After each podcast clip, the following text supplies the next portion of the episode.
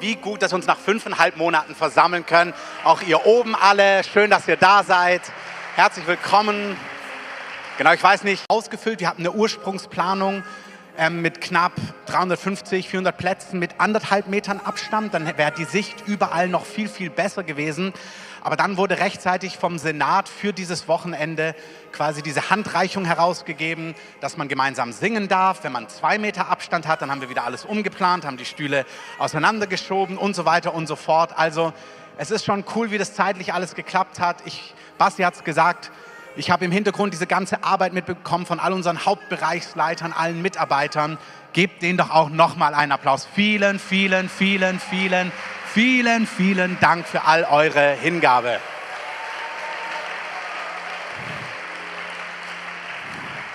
Und irgendwie ist das auch wichtig, deswegen haben wir das heute mit Kaffee und Kuchen gemacht. Man muss sich so nach fünfeinhalb Monaten auch wieder, ah ja, du bist auch noch da und riechen lernen. Und deswegen auch in so einer langen Halle, weiß nicht, wie viel Meter die lang ist. Der eine sitzt da hinten, der andere am Nordpol. Aber deswegen ist so gut, wenn man dann auch mal applaudiert und Amen sagt, dann fühlt sich das Ganze irgendwie beieinander an. Amen? Gut. Ich freue mich, dass wir hier sein dürfen. Thorsten und das ganze Team, vielen, vielen Dank.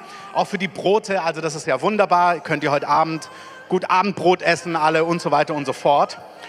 Und ich habe mir so überlegt, das war ja so eine Geste, Thorsten hat mich lieb angerufen, hier der Verantwortliche fürs Motorwerk, hat gesagt, er möchte, dass die Dinge gut laufen, ob das in Ordnung ist mit dem Brot. Da habe ich gesagt, ich finde das super. Und dann habe ich gesagt, ja, macht man doch so beim Einzug. Und dann habe ich gesagt, ja, also beim Einzug. Dann habe ich gesagt, ja, was, macht, was machen wir denn dann beim Einzug? Und dann dachte ich, naja, vielleicht sollten wir uns mal vorstellen vorstellen, wer wir so sind. Wenn man so ein Haus anguckt, auch in der Straße und dann die Nachbarn, als wir eingezogen sind, haben die Nachbarn auch so geguckt, wer sind die denn?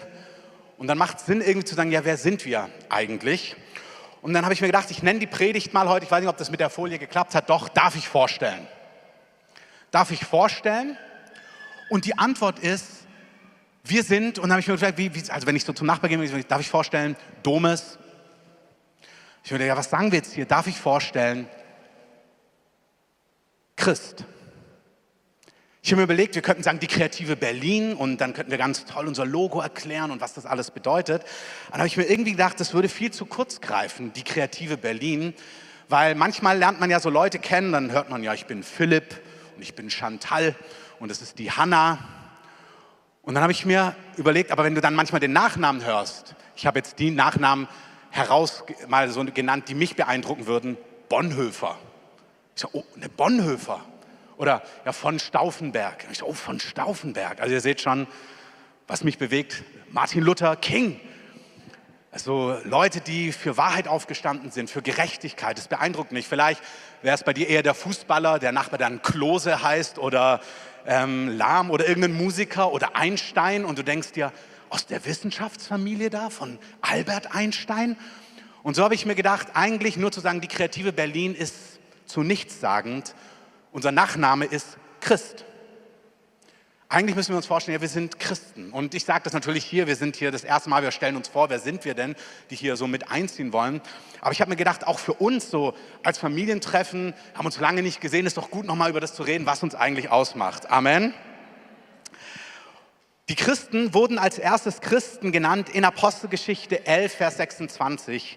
Da hat Paulus gelehrt und dann heißt es in dieser Stadt damals in Griechenland, Antiochien oder vielleicht heutige Türkei, ähm, da wurden sie als allererstes Christen genannt. Und zwar, weil sie Christus nachgefolgt sind. Irgendwie ist es schlüssig, warum heißen sie Christen? Ja, weil sie an Jesus Christus glauben, weil sie an Christus ähm, ihm folgen, ihn lieben, an ihn glauben. Und als ich mir so das vorgestellt habe, ja, Christen, das ist natürlich weit mehr als wir hier. Wir haben so, ich liebe es ja, dass wir als Gemeinde vielfältig sind. Wir haben ältere Leute, jüngere Leute aus verschiedenen Hintergründen, Nationen, Nationalitäten, unterschiedliche Styles. Ähm, das finde ich schon sehr gut, weil man merkt, okay, das, was uns, viele von uns, wir würden uns so vielleicht unter normalen Umständen gar nicht kennen. Wir haben uns kennengelernt, weil wir Jesus kennengelernt haben. Und das ist jetzt so ein Berliner Ausschnitt, heute Morgen 2020, jetzt eigentlich in Prenzlauer Berg, wollte ich fast sagen, Weißensee jetzt heute Morgen.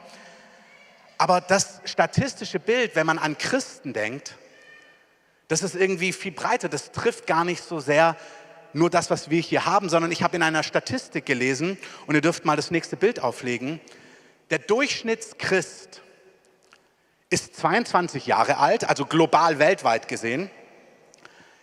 Er ist weiblich.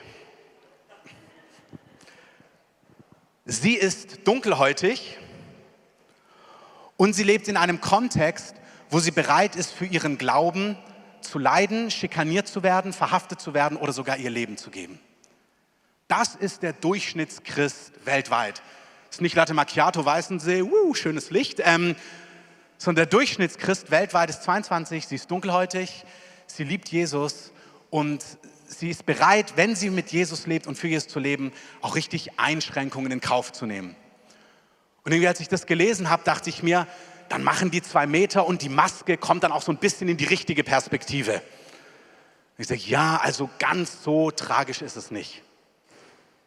Was für ein Privileg, dass wir gemeinsam anbeten dürfen. Amen dass wir uns friedvoll heute Morgen versammeln, keine Angst haben, dass irgendwie irgendein Geheimdienst hier reinplatzt, irgendwie die Versammlung auflöst, sondern dass wir wissen, ey, wir können Jesus lieben und zwar mit der Christenheit weltweit, ob das Orthodoxe sind, ob das Evangelikale sind, ob das die katholische Kirche ist, egal. Wir sind Menschen, die Jesus lieben. Der Durchschnittschrist, die Durchschnittschristin sieht ganz anders aus. Über 215 Millionen von unseren Brüdern und Schwestern leben heute in einem Kontext, wo sie um ihres Glaubens willen wirklich Beeinträchtigungen haben. Und dann habe ich mir gedacht, macht es doch total Sinn zu sagen, okay, wenn wir uns vorstellen, dann unser Nachname ist Christ, gibt es doch ein deutlicheres Bild von dem, wer wir eigentlich sind. Das ist ein kleiner Ausschnitt und ich liebe euch und es ist schön, dass wir uns wieder versammeln dürfen. Aber wir Christen, da ist global gesehen, ist das ein ganz anderes Bild und da sind viel mehr Facetten drin als das, was wir an so einem Morgen hier sehen. Als ich mir so diese Statistik durchgelesen habe, habe ich mir gedacht, da stellt sich die Frage oder sie drängt sich auf, warum ist dann überhaupt jemand Christ in anderen Teilen der Welt, wenn es all das bedeutet? Warum folgen Menschen Jesus nach, wenn die Konsequenzen so herausfordernd sein können? Und die, einfach, die Antwort ist so einfach, so schlicht, wie sie auch wahr ist. Ich muss mal eins kurz erwähnen. Ich freue mich so, ich weiß nicht, ob ich wieder laufen darf jetzt mit der Kamera, aber ich musste jetzt fünf Monate an so einem Platz festgeklebt sein in unserem Studio und ich freue mich, dass ich mich wieder ein bisschen bewegen darf. Ich hoffe, das ist in Ordnung. Ich mache es nicht so viel, aber es fühlt sich zumindest gut an, dass es theoretisch möglich wäre. Also warum, lieb, warum folgen Menschen Jesus nach? Weil sie die Person Jesus, Gott, der Mensch geworden ist, weil sie die Person, den Menschen Jesus lieben, überwältigt sind von ihm und fasziniert sind von ihm. Also durch die ganze Kirchengeschichte, wenn man so ein bisschen geschichtlich interessiert ist, ich war gerade, hatte einen Termin in Mitte diese Woche, dann habe ich die St. Hedwigs Kathedrale, bin ich da vorbeigelaufen, die wird gerade umgebaut, ist die erste katholische so Kirche, die damals nach der Reformation in Berlin gebaut wurde. Und dann siehst du draußen so verschiedene ähm, Standbilder und dann ist ein Mann dort, der im, im Konzentrationslager Dachau hingerichtet worden ist. Warum? Weil er im Dritten Reich aufgestanden ist für die Juden. Haben sie ihn verhaftet und dann ist er hingerichtet, also ist nicht hingerichtet worden, aber ist unter Krankheit dann gestorben. Und das merkst du, wow, das sind Menschen, durch die ganze Kirchengeschichte hindurch gibt es Menschen, die egal was es kostet, für Wahrheit, für Leben, für Gerechtigkeit, für Jesus aufgestanden sind, durch alle Generationen hindurch. Das gibt es in allen Ländern, in allen Völkern. Sind Menschen so fasziniert von Jesus, weil sie ihn lieben, weil sie ihn erlebt haben, dass es ihnen egal ist, was das bedeutet das Neue Testament, wenn man sich so fragt, ja, warum sind Menschen so fasziniert von Jesus? Ich meine, euch muss ich es ja nicht sagen, aber wir wollen uns ja vorstellen. Und gleichzeitig ist es auch für uns total gut, ja, warum sind wir eigentlich so fasziniert? Vielleicht hast du in den letzten Monaten gemerkt, oh, ist das alles anstrengend und bist heute vielleicht hier und merkst, dein Herz brennt gar nicht so mehr für Jesus, wie es mal gebrannt hat. Warum sind Menschen fasziniert von Jesus? Das Neue Testament, das ist so der zweite Teil der Bibel, der erzählt vom Leben von Jesus, der beschreibt sein Leben. Und das Neue Testament ist in großer Verlässlichkeit, das ist eine historische Quelle, die sehr verlässlich ist, wo in großer Präzision über sein Leben berichtet wurde, wer er ist, was er getan hat, ähm, wie er mit Menschen umgegangen ist.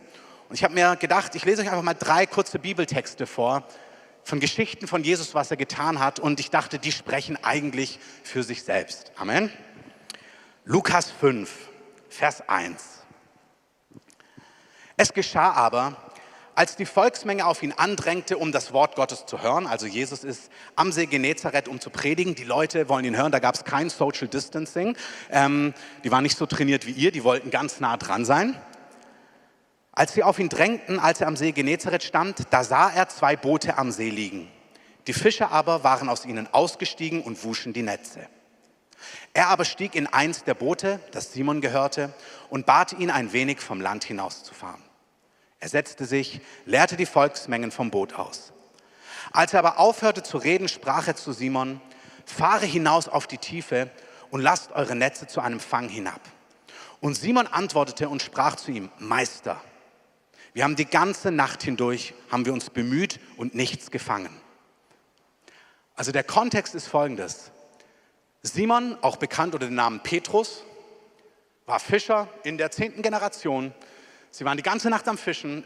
Der weiß, wie man fischt. Sie haben nichts gefangen. Ihr Lebensunterhalt hängt davon ab. Er fischt, er fischt, er fischt. Nichts gefangen. Sie sind morgens, sie sind platt, sie sind müde, sie wollen nach Hause.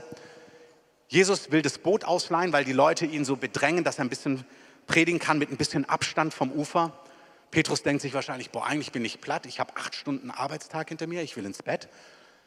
Lässt ihn, lässt ihn predigen und Jesus sagt am Ende seiner Predigt nicht, ey, vielen Dank und gibt ihm so einen müden Taler, sondern sagt, Petrus, lass uns noch mal rausfahren und die Netze auswerfen. Und Petrus sagt, naja, ich will jetzt nicht unhöflich sein, du bist Bibellehrer oder Pastor oder was auch immer, Rabbi, Gelehrter, ich bin Fischer, ich habe die ganze Nacht gefischt, das bringt nichts. Und irgendwie sagt er dann aber gut, auf dein Wort hin will ich es nochmal versuchen. Auf dein Wort hin will ich die Netze hinablassen. Petrus wirft das Netz raus. Als er das getan hatte, umschlossen sie eine große Menge Fische und ihre Netze rissen. Und sie winkten ihre Freunde in dem anderen Boot, dass sie kümmern und ihnen hülfen. Hülfen? Und sie kamen und füllten beide Boote, sodass sie zu sinken drohte. Als aber Simon Petrus es sah, fiel er zu den Knien Jesu nieder und sprach, geh von mir hinaus, ich bin ein sündiger Mensch. Das macht, wenn man Jesus erlebt hat, total Sinn. Ich kann diese Story so nachfühlen.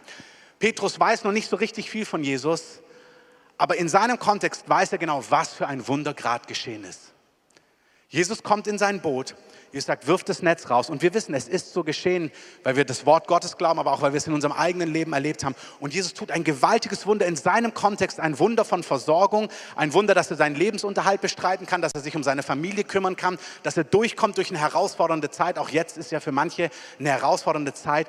Und Petrus erlebt es und sagt, wow, wer bist du? Er sagt, geh weg von mir, weil er spürt plötzlich, sündiger Mensch, er spürt, ich bin irgendwie so unvollkommen. Ich weiß nicht, ob du dich schon mal in einem Kontext gemerkt hast, du bist so underdressed oder so. Ich war mal auf einem Empfang und habe irgendwie das nicht richtig gelesen. Und dann kam ich dort an und dann habe ich, als ich so ankam, so schon die ersten Leute sagten, wow, die sind aber schick gekleidet. Und dann habe ich kurz auf meine Schuhe geguckt und dachte, oh Mann. Und dann bin ich weiter reingelaufen und habe gedacht, ach du liebe Zeit. Und dann habe ich mich angeguckt und gemerkt, ich bin völlig underdressed. Also underdressed heißt, die waren alle schick, top rasiert, Fliege, Krawatte und ich sah ganz anders aus. Ähm, und das sind so Augenblicke, wo du das Gefühl hast, boah, ich passe hier überhaupt nicht rein. Und das ist, was Petrus im Kontext von Jesus, der von sich behauptet, Gott zu sein, der Mensch geworden ist, Gottes Sohn, als er diese Güte, diese Wunderkraft erlebt, sagt er, oh warte, du bist aus einem ganz anderen Kaliber, du spiel, kommst aus einer ganz anderen Realität. Eigentlich kann ich nicht mit dir im gleichen Boot, im gleichen Raum sein. Du überwältigst mich. Jesus sagt nicht, ja, du hast recht, irgendwie, wir spielen in ganz anderen Ligen, sondern äh, hier heißt es, denn Entsetzen hatte ihn erfasst und alle, die bei ihm waren. Aber Jesus und wenn wir uns vorstellen, unseren Nachbarn sagen, ja, wer sind wir eigentlich? Dann sind wir Menschen, die sagen, wir würden für Jesus alles geben. Die Band kann schon mal nach vorne kommen. Ich möchte es mit folgendem Gedanken abschließen. Auch hier die nächsten Wochen ist es so, wir müssen den Gottesdienst zeitlich sehr gut timen, weil wir einfach mit der neuen Verordnung dürfen wir genau 30 Minuten singen. Und dann müssen wir nach 90 Minuten timen, ein bisschen Maske beim Singen. Das geht doch alles. Es ist vor allem wert zu sagen, komm, wir nehmen auch solche Kleinigkeiten auf uns, um als Leib zusammenzustehen, um gemeinsam anzubeten. Mario hatte einen Traum auf gestern oder vorgestern Nacht. Und in dem Traum wurde ihm eine Bibelstelle zitiert. Und es ist die Bibelstelle aus Hebräer 10 und zwar noch nicht Vers 25, sondern 24, wo es heißt, reizt euch an zu guten Werken und dann Vers 25 und versäumt euer Zusammenkommen nicht. Schon interessant, dass jetzt sich ein Zeitfenster öffnet, wo ich glaube, es ist auch total gut, wieder zu sagen, komm, wir kommen zusammen. Auch für alle, die jetzt oben sitzen, vielleicht auch noch hinten, wir werden das in den nächsten zwei Wochen alles auswerten, Dinge noch mehr optimieren mit Bildschirmen und dieses und jenes. Also keine Sorge, wir machen, werden das Beste aus den Dingen machen. Und ihr dürft uns gerne Feedback geben, auch wenn ihr irgendwelche Gedanken habt und merkt, hey, achte vielleicht da drauf oder das und das ist uns aufgefallen. Das hilft uns in den nächsten zwei Wochen. Aber ich glaube, es ist eine gute Zeit zu sagen, komm, Jesus nachfolgen, das tun wir als Einzelne in unseren Herzen, aber das tun wir auch alle gemeinsam.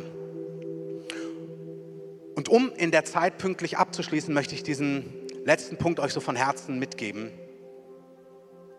Hättest du mir vor 18 Jahren, am 17. März 2002, so gegen 9 Uhr das erzählt, was ich dir jetzt erzählt hätte, hätte ich gesagt, naja, brauche ich nicht, will ich nicht. Ich wurde damals in den Gottesdienst eingeladen, bin dorthin, war auch so positiv wie hier, dachte, ja, ganz cool, haben sie cool gemacht, coole Leute. Aber wahrscheinlich wäre ich einfach nach Hause gegangen.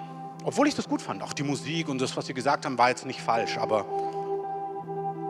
am Ende des Gottesdienstes sagt der Pastor, hey, wenn du heute hier bist, Jesus möchte dir begegnen. Jesus möchte in dein Leben kommen. Jesus möchte dein Leben neu machen. Jesus ruft dich, ihm nachzufolgen. Und ich saß in diesem Gottesdienst so drin und plötzlich habe ich etwas gespürt, körperlich, was mich so überwältigt hat. Ich habe das nicht verstanden, aber ich habe gemerkt, oh wow, ich habe eine Sehnsucht gespürt, obwohl ich das logisch noch gar nicht verstanden habe, dass ich gemerkt habe, ja, das will ich. Und er hat gesagt, hey, wenn du heute hier bist und Jesus noch nicht kennst, Jesus noch nicht der Herr deines Lebens ist, dir noch nicht ewiges Leben geschenkt hat, dich noch nicht gerettet hast, dann kannst du heute von neuem geboren werden. Du kannst ein neues Leben mit Gott beginnen. Gott möchte dir ewiges Leben schenken. Gott möchte dein Leben neu machen. Aber Gott ruft dich auch in die Nachfolge, wie wir es hier gehört haben. Genau das, das dieses Bild. Jesus kommt am Haus des Zöllners vorbei und sagt, komm mit. Das ist genau auch so etwas, was jetzt so passiert. Jesus kommt und ruft manche Menschen und sagt, komm mit, folge mir nach. Und ich saß da, da plötzlich gespürt, wie mir heiß und kalt geworden ist. Und ich dachte, oh, was mache ich jetzt? Ähm, eine, eine Option war rausrennen. Und dachte ich, na, rausrennen, weiß ich nicht, irgendwie ist auch komisch. Und dann hat der Pastor gesagt, oder du kannst, wenn du möchtest, auch deine Hand einfach heben, wenn du Jesus so dein Leben geben möchtest, wenn dich das anspricht. Und ich habe das wie gesagt, noch gar nicht so ergründet, habe dann aber gemerkt, doch, ich, ich weiß nicht genau, was das bedeutet, aber ich möchte mit Jesus leben. Und er hat plötzlich erzählt, wisst ihr, Jesus hat all das getan, was wir gerade gehört haben. Aber am Ende seines Lebens ist Jesus für unsere Schuld gestorben. Er ist für unsere Schuld gestorben, damit alles, was uns von Gott trennt, dass es weggenommen wird. Das, was Jesus getan hat. Unsere Schuld, unser Versagen trennt uns von Gott. Und Jesus ist für unsere Schuld gestorben an diesem Kreuz.